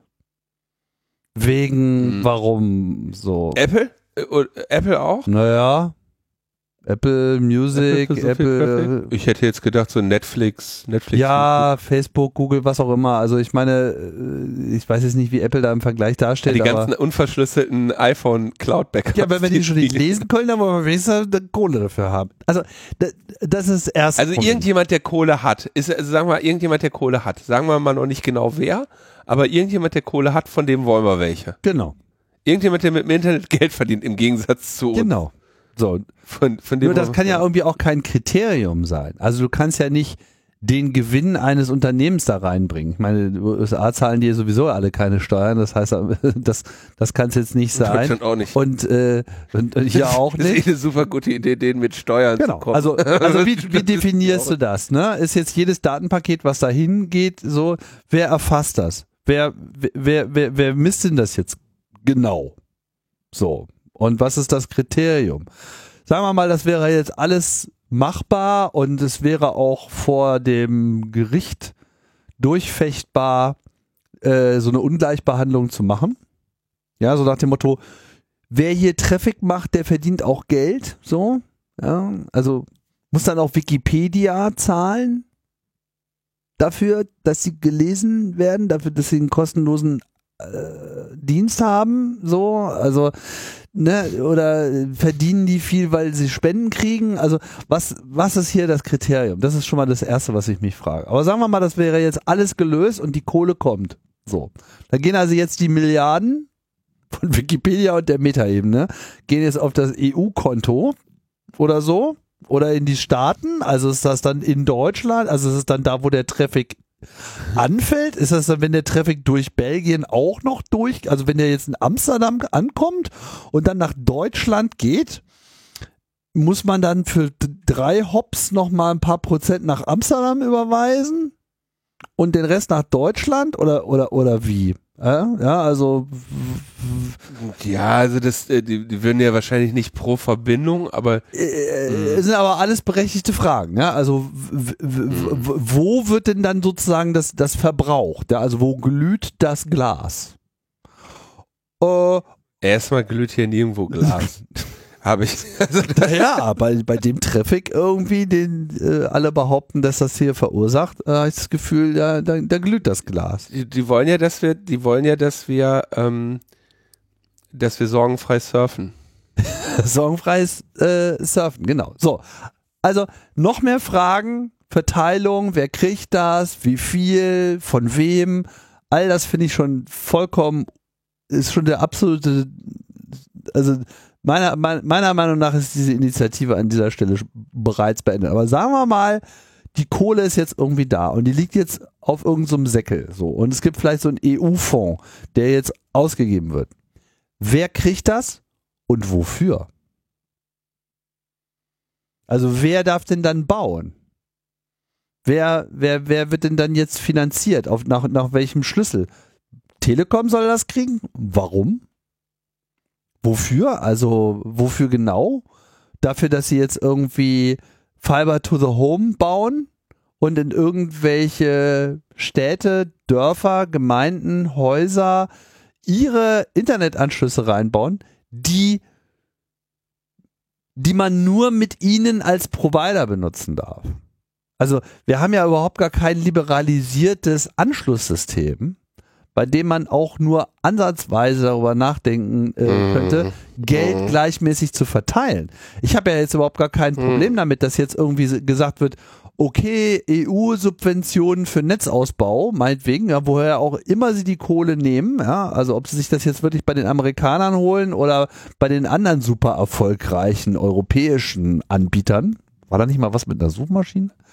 Ähm, ja, und dann, dann wird das irgendwie verteilt. Aber dann würde ich sagen, naja, dann muss das aber auch wirklich in Anschlüsse gehen, die dann einem offenen Markt zur Verfügung stehen. Wo ich also, ne, alte äh, Schweden-Modell nenne ich das jetzt, gibt's auch in anderen Ländern, Mhm. äh, ne, w- ich würde ja eigentlich erwarten, ich ziehe eine Wohnung ein, da kommt dann irgendwie so ein- eine Glasfaser aus der Wand, beziehungsweise kommt keine Glasfaser aus der Wand, da ist eine Glasfaser in der Wand, da ist dann so eine Ethernet-Steckdose oder vielleicht auch schon mit einem WLAN-Access-Point sozusagen so serienmäßig, ne, so wird das so künftig ja irgendwann mal sein vielleicht, äh, zumindest mal so eine Ethernet-Dose, sagen wir mal so, wo du was reinstecken kannst. Und das erste Mal, wo du deinen Computer da anschließt, kommt so eine Webseite hoch und sagt, hallo, ich bin's, dein Internetanschluss, welchen Provider hätten's denn gern? Und dann kriegst du da so eine scrollbare Liste von 30.000 Anbietern, die dir irgendwie Internet geben, äh, mit Preis. Und dann klickst du drauf und sagst, heute hole ich mir das mal bei so, insert your favorite Provider hier. Ne? So, sowas müsste es geben. Für sowas würde ich so ein Geld dann auch verteilen und sagen, okay, jetzt bauen wir mal die Infrastruktur aus. Aber dass das dann so hintenrum an diese Unternehmen verteilt wird, da sehe ich überhaupt gar Überzeugt keine. Nee, nicht, also ne? es ist. Weißt du, we- weißt du, Tim, weißt du, wie mir das vorkommt? Das ist eine Neiddebatte. Aber sowas von. Aber sowas von. eine Neiddebatte, Total. oder? Ja, nee, nee, nee, nee, so erfolgreich. Nee, nee, nee, nee, nee. Ohne mein, ohne mein Kupfer hättet ihr niemals die Kunden. Also es ist so, ja, Mann, dann mach doch halt Facebook. Dann geh doch hin und mach Facebook. Wenn du meinst, du kannst das besser. Ja, dann mach doch das. Zwingt dich doch niemand bei, bei der Deutschen Telekom Kupfer zu vergraben. Ja, aber also es ist, ich meine, wir, als, als, als, als, als das Thema für die Sendung kam, muss ich sagen, dass ich spontan echt auch gar nicht mal so, ähm, so, so unsympathisch fand auf den ersten Blick, dass ich dachte, naja, okay, also irgendjemand muss hier mal ein Netz bauen und wenn vielleicht versuchen wir einfach von denen Geld zu erpressen, um das zu bezahlen, ja. Also irgendwie, wir sitzen ja hier auch wirklich mit einem zunehmenden Problem und ähm, wie dieses Kind da in Niedersachsen, da ist irgendwie, sorry, den muss ich jetzt doch noch in die Sendung bringen. Irgendwo in Niedersachsen ist ein, ein 1,20 Meter großes neunjähriges Kind in eine Bank und wollte Geld haben, hat es nicht bekommen, aber ich meine, Punkte dafür, dass es versucht hat. So. Und ich denke, das ist so. Und ich, ich denke, lustig daran ist, dass das ernsthaft jetzt hier eine Polizeifahndung auslöst. Wahrscheinlich befindet sich dahinter eine relativ tragische Situation. Das, ähm, und so sehe ich jetzt auch unseren Thierry Breton da, der sagt, okay, scheiße, ich versuche jetzt einfach mal, die Sparkasse zu erpressen. Und dann wird halt nach dem Kind mit einer Rentiermütze gefahndet, so. Ungefähr so stelle ich mir aber auch die Reaktion von Google und Facebook vor und sagen so, der rannte irgendwie nach Europa. Der ist über den Atlantik abgehauen, weißt du? Also, Ja, so, sowas hat es. Ich meine, ich habe das glaube ich auch schon mal angebracht, aber ich bin nun kein großer Freund und Fan von Helmut Kohl gewesen. Schon damals nicht und auch so im Nach Nachgang, nee, nicht, also wo der doch so viel für uns getan hat. Ähm, ja. Aber er ist, er ist, er ist irgendwie mal äh, er hatte ja auch mal so seinen Neuland-Moment, für den er viel gescholten wurde, aber ich fand, dass er eigentlich äh, aus, Unwissen her äh, aus Unwissenheit heraus äh, die Wahrheit gesagt hat. Ja, die Sache mit der Datenautobahn. Ne? Und was hat er Surfen, gemacht? Mit surfen. Leo Kirch äh, Koaxialkabel verlegt. Ja, äh, wie gesagt, kein großer Fan von äh, Helmut Kohl, aber in diesem Moment, ne, als er irgendwie ähm, nach der Datenautobahn äh, gefragt wurde und gar nicht wusste, worum es irgendwie äh, geht. Egal, auf jeden Fall dieser Begriff Datenautobahn, finde ich, ist eigentlich ganz geil. Weil er nämlich einen schönen Vergleich zieht zwischen Straßeninfrastruktur und Internetinfrastruktur. Und wenn man sich dann halt mal anschaut, wie dieser Breitbandausbau, also wie jetzt sozusagen unsere Straßen sollen jetzt dadurch finanziert werden, indem die, die da am meisten drauf rumfahren, äh, bezahlen. Also es wäre dann wahrscheinlich DHL. Weil die unsere Pakete durch die Gegend Die bringen. fahren doch nicht auf der Autobahn, die fahren irgendwie Motor an, Motor aus durch die Siedlung. Naja, die fahren halt auch zwischendurch immer über Ja, die okay, Autobahn, die so ist nicht. Hm. Stimmt, irgendwie kommt das Paket ja auch. geht ja auch nicht nur um die Autobahn, es geht ja generell Die- um die werden Straßen. vermutlich- und So, ne? Und äh, so kriegst du einfach kein, kein Wirtschaftsmodell äh, hin. Infrastruktur heißt, man baut äh, ein, wie sagt man so schön, Plain Level äh, Field, äh, das war der falsche Begriff. Level, Level Playing äh, Field, so, ja, auf dem dann alle äh, ihre Chancen wahrnehmen können. Und natürlich ist dieser Blick auf das Internet derzeit ganz stark geprägt von, oh mein Gott, die werden wir alle nicht mehr los. Und wahrscheinlich werden wir manche von den Großen auch nicht mehr los. Aber dass das auch alles ganz schnell zu Ende sein kann, haben wir auch schon ein paar Mal gesehen. Also der Glaube, das wäre jetzt alles so in Stein gemeißelt, ist Quatsch. Aber dazu brauchst halt auch ein, ein offenes, kompetitives System. Und ich glaube nicht, dass es am Geld liegt. Ich glaube, es liegt an anderen Sachen. Es liegt vor allem daran, dass wir äh, diesen großen Telekoms viel zu viel Gestaltungsfreiheit und politischen Protektionismus äh, bereitstellen. Ja.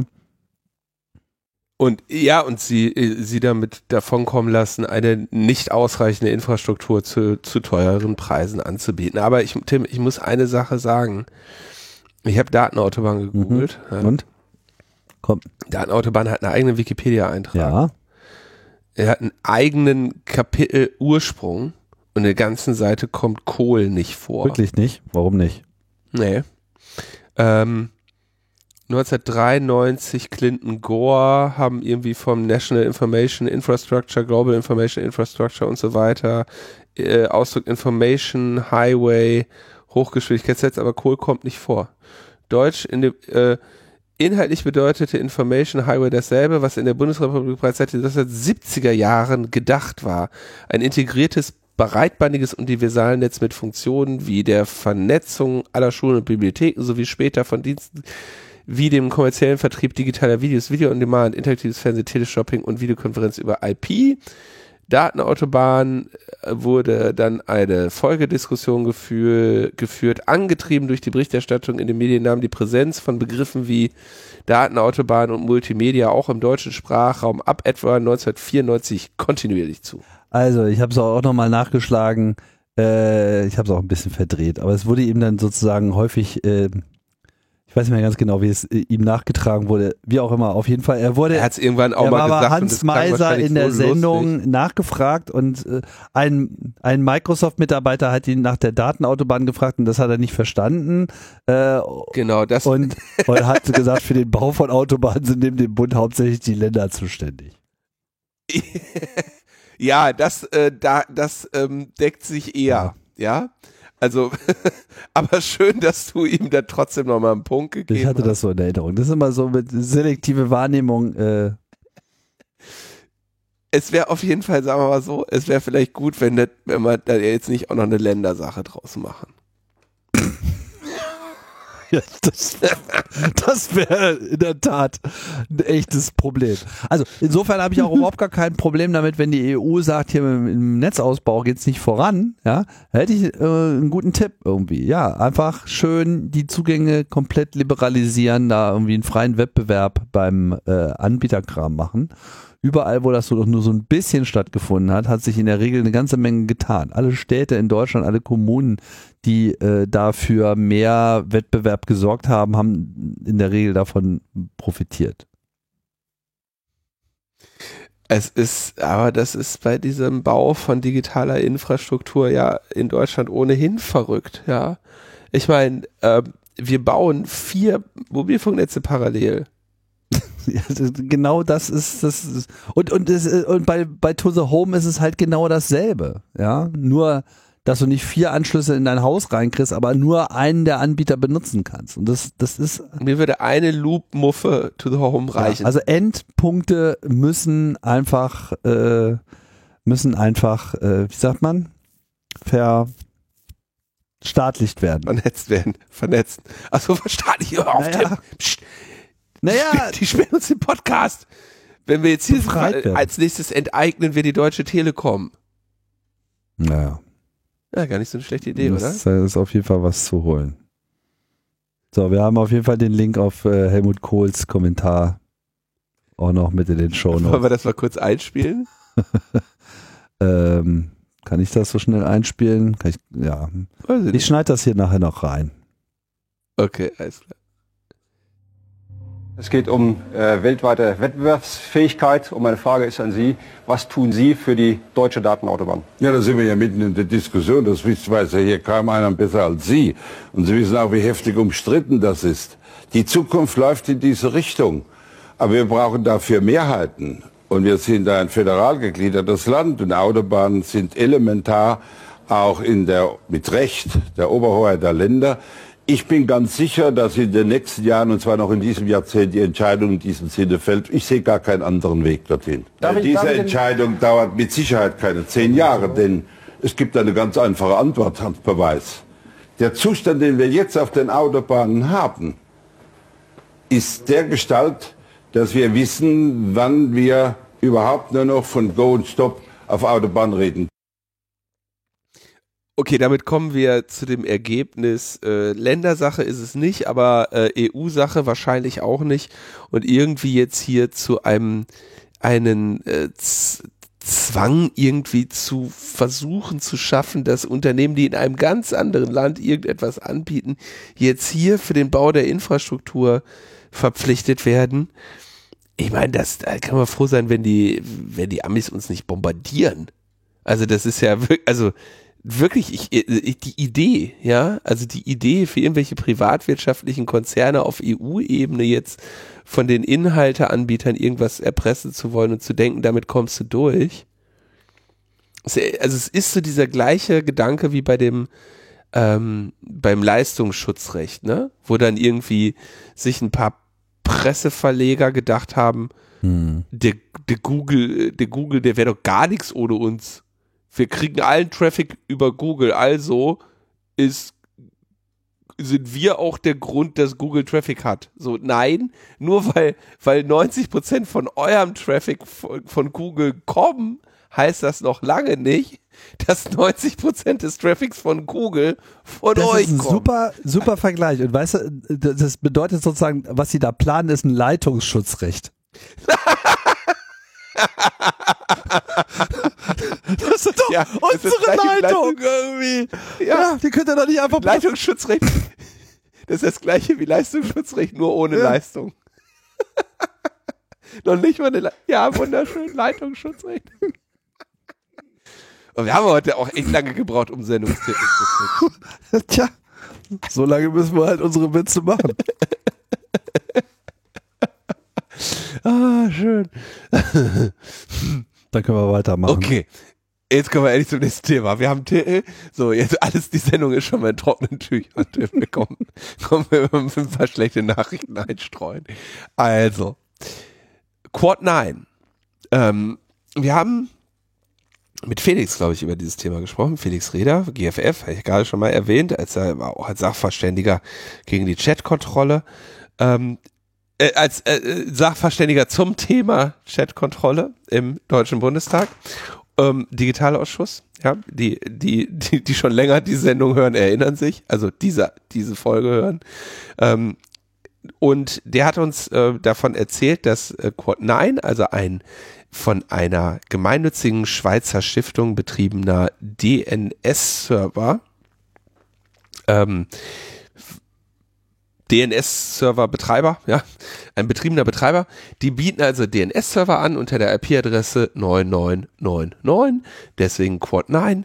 Und ähm, wenn man den, diesen äh, Server benutzt, dann kann man dort ähm, als besondere Funktion irgendwie Sperrung von malicious IPs haben, was teilweise gar nicht so schlecht ist, wenn man ähm, vielleicht einfach mal so ein Unternehmensnetz oder auch nur sein Heimnetz schützen möchte. So.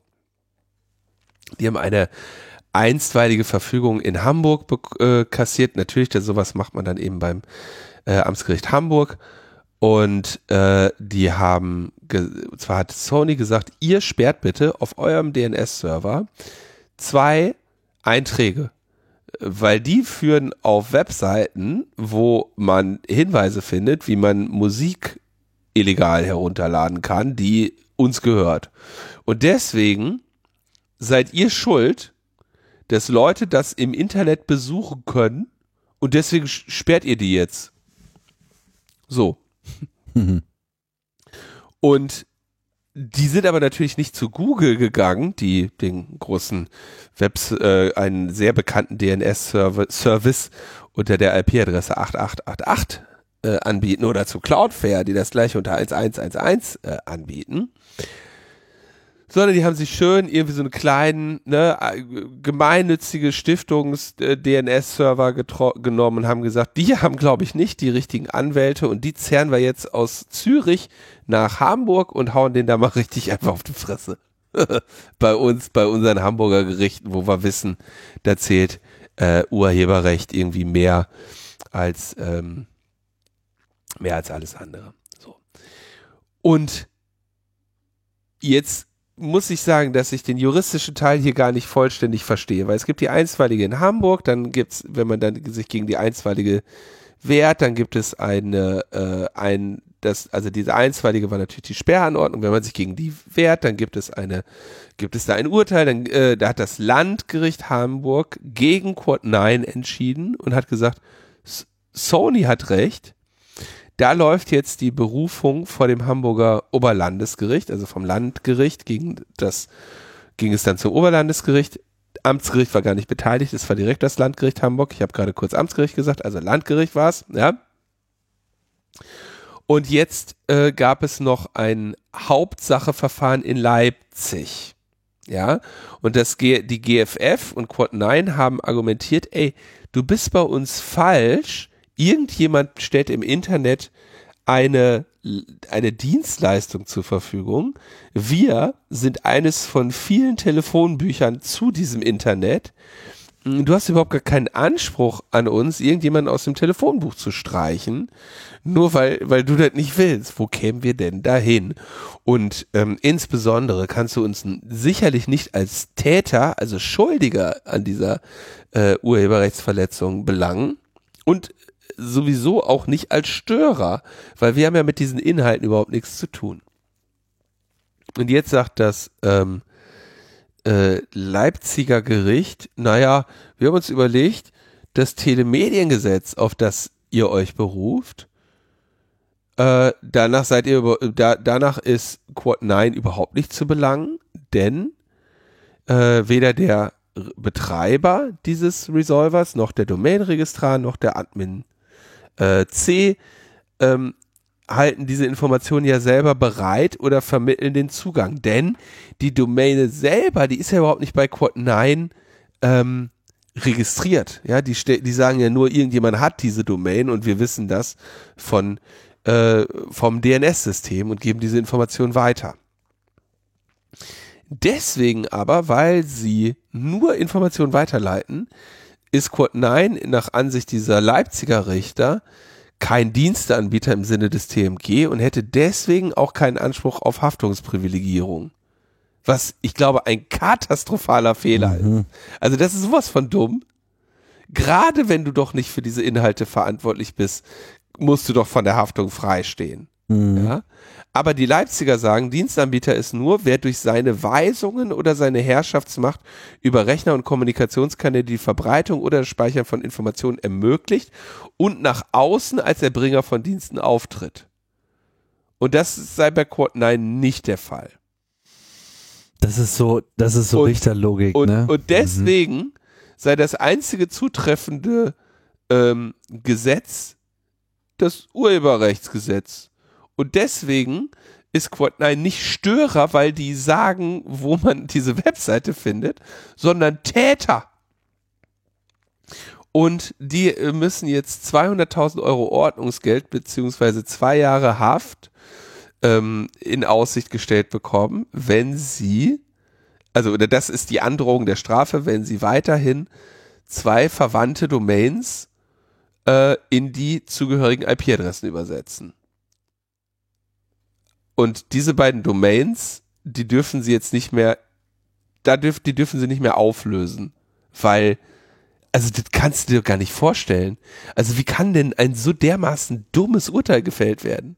Ich frage mich gerade, ob jetzt irgendwie auch, ob die jetzt äh, mit derselben Logik auch äh, Telefonbücher irgendwie verklagt hätten. Ja, ja, absolut. Also äh, und interessanterweise bei dem äh, etwas älteren Artikel ist auch genau der Punkt, dass ähm, nur, also nur weil jemand einen Telefonanschluss hat, heißt es ja nicht, dass du den ins Telefonbuch schreiben sollst. Und ähm, und wenn das einem Dritten nicht gefällt, dann musst du den eben nicht in, dann darfst du den eben nicht ins Telefonbuch schrei schreiben. Noch dazu, die führen das Telefonbuch ja nicht. Also die ganze Nummer ist, ist sowas von, also das ist sowas von, ähm, also ich, ich kann mir das nicht anders erklären. Die haben das ja überhaupt nicht verstanden, wie diese Technologie funktioniert. Ja, ich muss an den Film denken hier mit dem ähm, hier äh, Pavel, ähm, wie heißt der? Million, Billion Dollar Code, ja, wo, wo dann irgendwie die keine vernünftigen Sachverständigen haben, der, der Sachverständige den Sachverhalt einfach auf eine Weise vorträgt, dass ihn niemand versteht, ja. Aber das kann ja auch nicht sein, weil die GFF, die haben ja kluge Leute da sitzen. Felix Reder hat uns den Fall doch erklärt in den besten Beispielen, ja. Ähm, ich kann, ich kann überhaupt nicht, ich kann mir gar nicht vorstellen, wie, wie man in Hamburg und in Leipzig auf so eine, so eine skurrile Interpretation der, der, der Rechtssituation kommt. Er ist so ein bisschen so äh, Richtergesetzes-Jura-Logik, ne? Also weil halt hier ein Gesetz herangezogen wird, was Ausnahmen schafft. Also die Vorgeschichte ist ja im Prinzip diese ganze TMG-Definition, ja, die für einen ganz anderen Fall definiert war und die jetzt angewendet wird und irgendwie nicht die passenden äh, Entscheidungsvorschriften liefert für den Fall, weil der halt da sich überhaupt nicht drin abbildet. Und dann schauen sie da halt einfach nur mit dieser Gesetzeslogik drauf, weil das ist nun mal das, was man so macht als äh, Richter. Ja, und dann so, ja, nee, das ist ja, also ihr seid ja nicht das, dann, dann, dann müsste ja zwangsläufig was anderes sein, weil das wird ja dann hier nicht ausreichend beschrieben. Also nehmen wir das nächstbeste Gesetz, was uns hier irgendwie angemessen erscheint. So, und dann, wenn, wenn erstmal Urheberrecht im Spiel ist, dann ist immer alles vorbei. Jetzt kommt als nächstes noch der Vollidiot mit seiner Tapete Mhm. da. Genau. Also, okay, schwieriger, schwierig, gefährlich. Und ähm, was Felix uns ja damals auch schon erklärt hat, ne, Sony sucht natürlich hier nach äh, Präzedenz. Ne? Die haben hier ganz klar, äh, die hätten sich ja auch einfach mal mit Google anlegen können und äh, das bei denen versuchen können. Da wissen sie aber, dass Google sich ähnlich äh, äh, viel, viele, viele Anwälte und Recherche äh, gönnt. Also knallen sie auf eine, auf eine ähm, gemeinnützige Schweizer Stiftung, um letztendlich, ja, ihren beknackten äh, sperrt jetzt diese Webseiten, als wenn 2023 noch irgendjemand äh, wirklich MP3s runterlädt. Ne? Also das ist so richtig mutwillig böswilliger Raubbau, ja, Zerstörungswut, Rache am Internet, weil weil Spotify Geld verdient und und nicht wir, weil wir mit Ron Sommer gesagt haben, man braucht kein Internet oder so, ne? Also das ist doch alles, das ist doch die gleiche Schiene. Ja, leider. Also ich finde es wirklich, ähm, ah, schwer, schwer nachvollziehbar, aber okay. Äh, haben wir hiermit äh, berichtet? Kommen wir zum Tanz auf den Vulkan. Ja. ich Das habe. geht. Äh, Das, Ja, das also da geht. ist doch was, da, da läuft doch was schief im Internet. im 2019 war es, glaube ich, der, oder non, oder 2018 oder so. Also ich habe mit, mit THS mal einen Vortrag auf dem Kongress gehalten. Äh, der, äh, der Titel war, du kannst alles hacken, du darfst dich nur nicht erwischen lassen. Und ähm, der ist also auf jeden Fall ein paar Jahre alt, vier Jahre oder so, ja. Und den hat jetzt ein, ein Kolumnist von der Kronenzeitung gefunden. Krone.at, kennst du, ne? Das ist, das ist die Zeitung, die der Strache von der, von der Runde kaufen wollte. Die, Genau. ja. Hat nicht geklappt. Und ähm, deswegen, jetzt hat er ein Journalist, ein, ein, ein Kolumnist diesen Vortrag gefunden, hat eine Kolumne auf krone.at geschrieben. Und ich will jetzt, also die ist äh, wirklich zuckersüß. Ich empfehle dir auf jeden Fall, ähm, den, den Hörerinnen mal zu lesen, äh, denn keine Ahnung.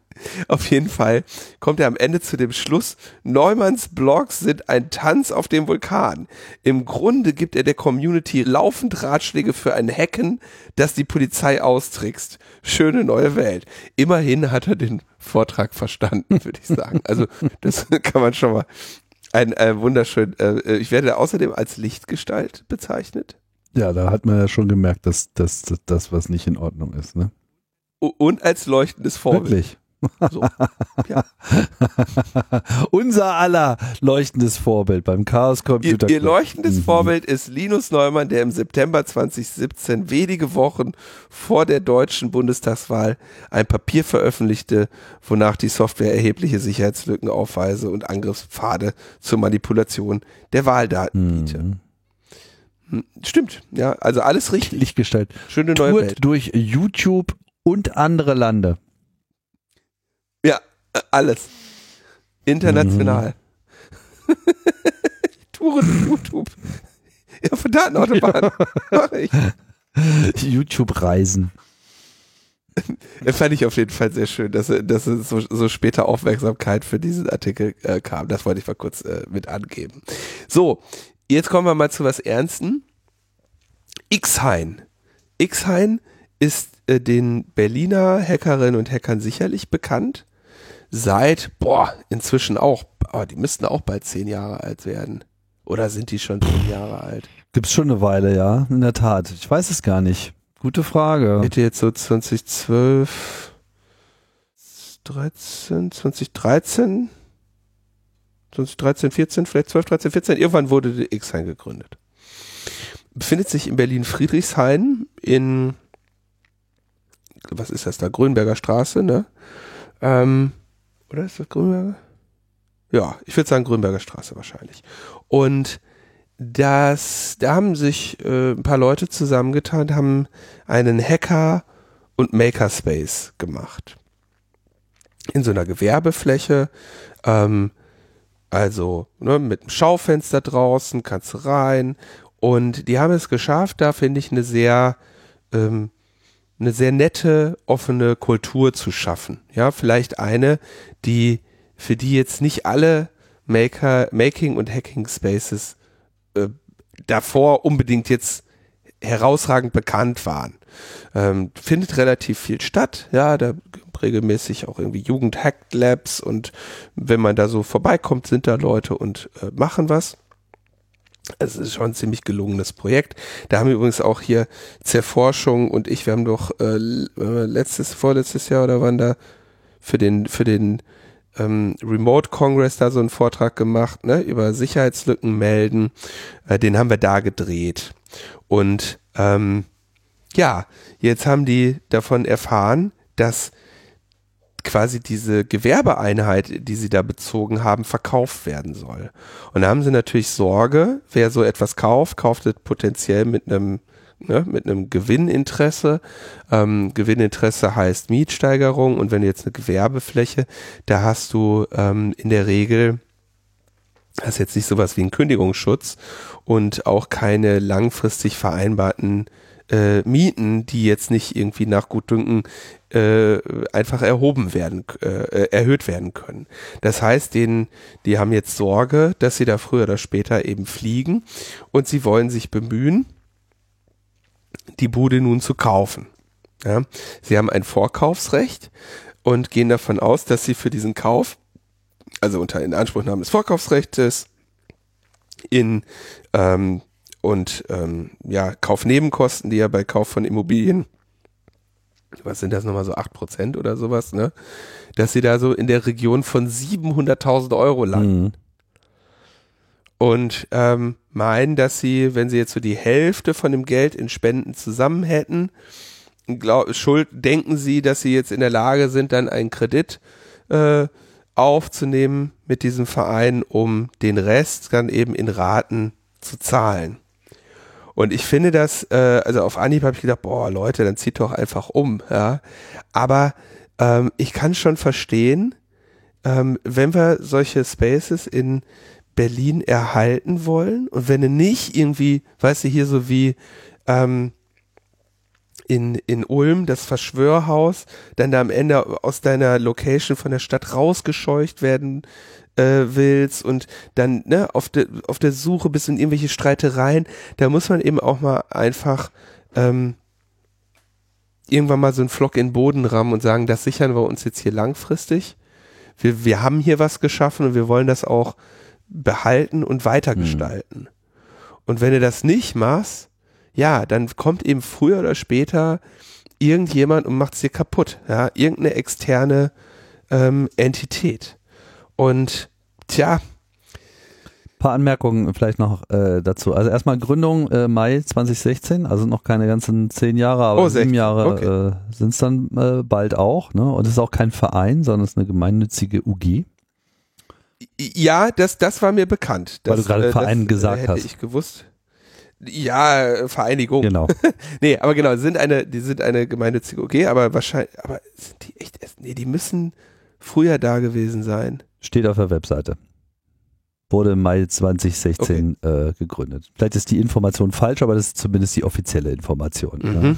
Ja. Mhm. So, aber mhm. wer schon mal da war, wird auch gesehen haben, das ist jetzt nicht einfach nur so ein Raum, wo irgendwie drei Tische drin stehen und dann wird da gehackt und so, sondern das ist halt wirklich schon auch ein extrem ausgebauter und wirklich, wirklich gut ausgestatteter Ort. Also da ist eine Menge äh, Gerät und Apparat am Start, also von irgendwie Lasercutten mit irgendwie Hobelbank und Drehmaschine und also alles kann man da sozusagen bauen. Gibt's auch hier und da in anderen Makerspaces, aber du hast es auch nicht unbedingt immer so, dass es auch alles wirklich am Start ist, nutzbar ist ja, äh, gepflegt und, und, und im Prinzip jederzeit äh, verwendbar äh, ist. Ne? Und solche Orte ziehen natürlich auch eine ganze Menge äh, Community an, die dann eben so das alles mitträgt und ein Ortswechsel ist immer schwierig.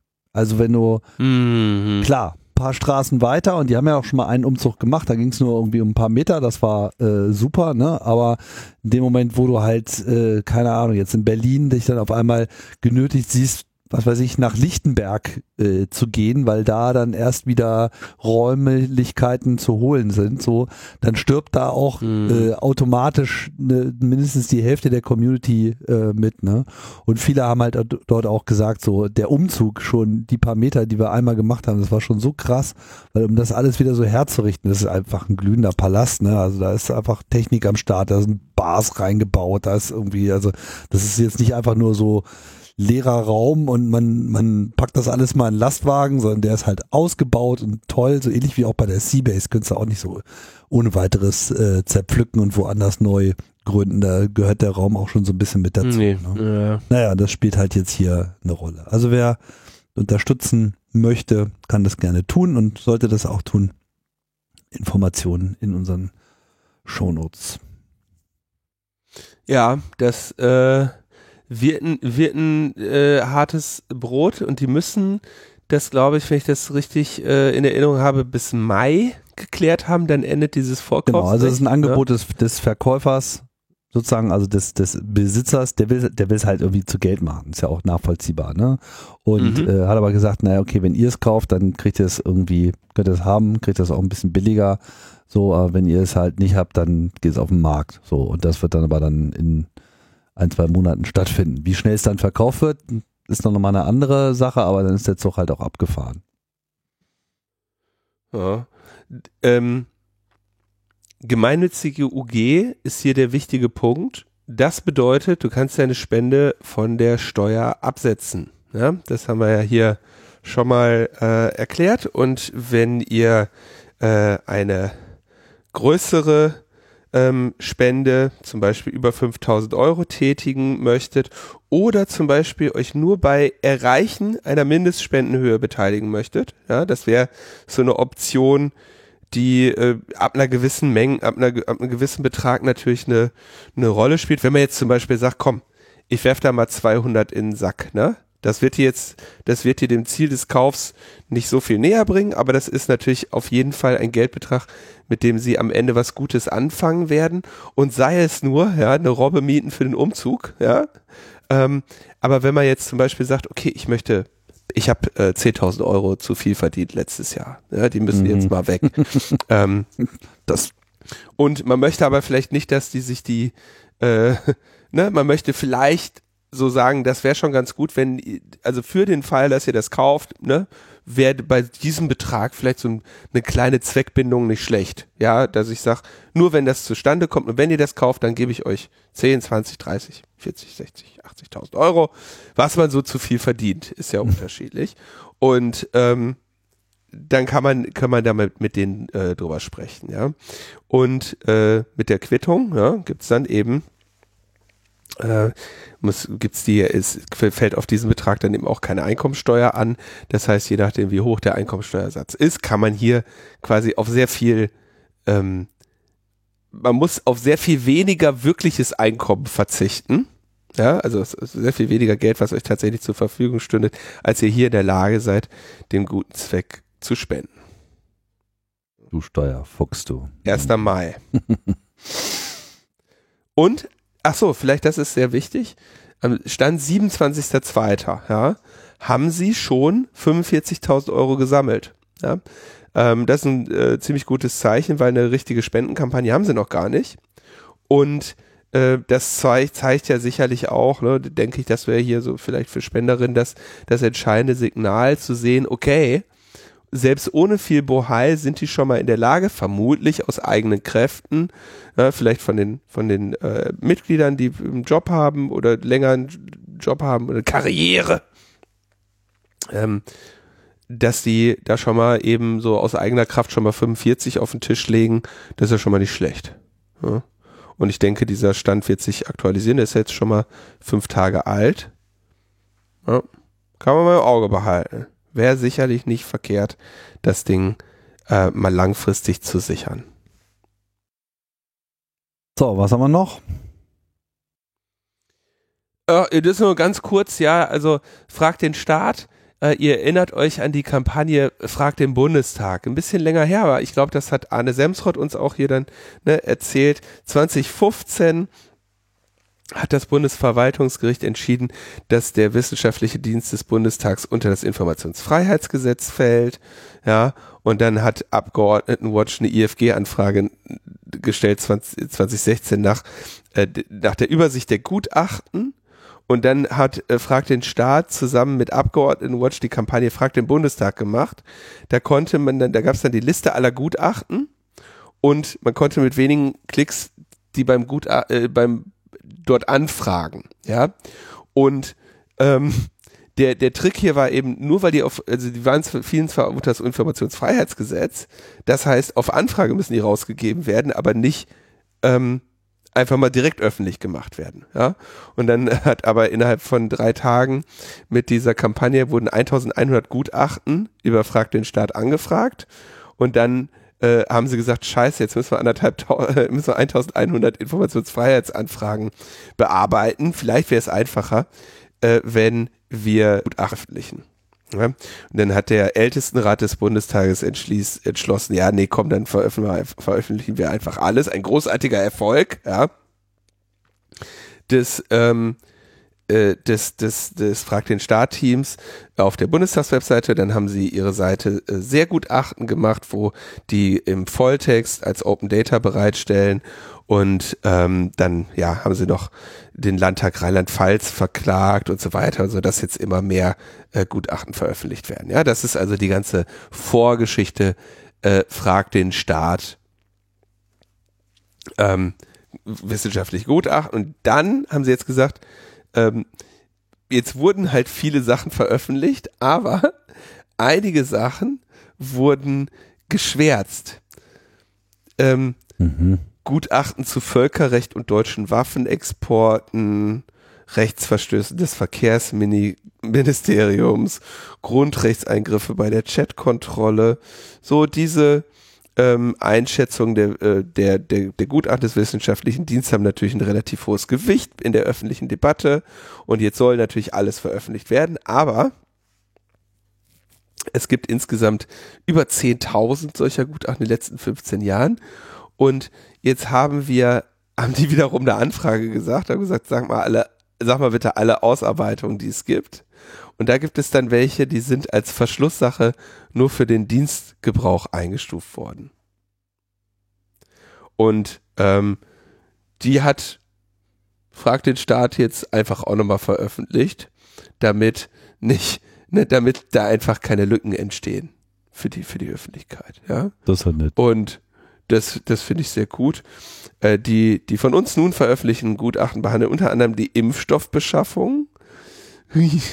Heikles Thema. Die Amtsausstattung des Bundespräsidenten und die Enteignung ausländischen Staatsvermögens. Der Bundestag hat sie nach unserer Anfrage und unserem Widerspruch entweder teilweise geschwärzt herausgegeben oder die Einstufung als Verschlusssache aufgehoben. Also haben sie jetzt gesagt, so, ne, nicht, dass da nachher was fehlt, so von deinen Stell dir mal vor, ne? Es gibt 15.000 Pokémon und dir fehlen fünf. Das ist ja wirklich, ne? Das, kann, da haben, das kannst du mit Anne Semsrott nicht machen. So, ne? das, das geht einfach nicht. Alright. Ne? Und äh, entsprechend das hier dann auch äh, schön, schön geguckt, dass dir dann wenigstens geschwärzt wird, was ich alles. Nicht, dass, nicht, dass da irgendwas fehlt. Ja. Die hauen da die ganze Zeit weiter durch, da fragt den Staat, ey. Naja. Schön, schön. So. Schluss mit Sendung. Ja, Lichtgestalt und, und Tim machen Ende. Habe ich auch so einen schönen Namen, von dem ich nichts weiß? Äh, weißt du nicht deinen Namen, wie man dich hinter deinem Rücken nennt? Es gibt verschiedenste Namen, die mir mal so äh, über den Weg gelaufen sind, aber Wel welche wurden dir denn so kolportiert bisher? Naja, das darf ich ja selber nicht sagen. Ich bin ja nicht so drauf wie du. Es wäre jetzt schon schön gewesen, wenn, wenn du jetzt so ein, ähm, na komm, wenn, wenn eben mein, mein, meine Blogs sind ein Tanz auf dem Vulkan. Das ist doch. Also es gab auch für mich äh, auch auch über mich schon mal Zeitungsartikel, aber ich weiß nicht mehr ganz genau, äh, wie ich da genannt wurde. Ja, so bin Kann man ja googeln. ich. Kann man vielleicht googeln, ja, weiß ich nicht Ich irgendwo. denke, de- dein, dein, dein Auftritt hier mit den mit ah, hier habe ich, hier habe ich, Terravision. hier tatsächlich gerade einer. Was bin ich hier? Pionier bin ich. Pionier, ja. Das, Hm. Pionier und Lichtgestalt. Das wird auch mal, falls Log, wir haben doch immer schon mal überlegt, ob der Titel eigentlich so geil ist. Lichtgestalt, jetzt Aber- brauchen wir nur noch was für das N. Lichtgestalt und Pionier ist schon mal drin, LNP. Was ist, wofür steht jetzt das N? Ah, verstehe. Na, wie Rock'n'Roll, so. Lichtgestalten Pionier. Oh, oh, oh. Okay. Das überlassen wir den äh, Kommentierenden zu dieser Sendung. Ihr werdet euch sicherlich was Lustiges einfallen lassen. oh Mann, ey. Oh, Pionierpflanze bin ich vielleicht. Alright. Leute, So, wir damit sind fertig. Ja, wir entlassen euch in, in den Rest der Woche. Ich formuliere wieder mit meinen Pixeln rum. Und ja, äh, ja Fummel du mal an deinen Pixeln Was rum. du machst, weiß ich nicht. Machst das Licht aus. Alright, bis dann. Bis Leute. Tschüss. Ciao, ciao.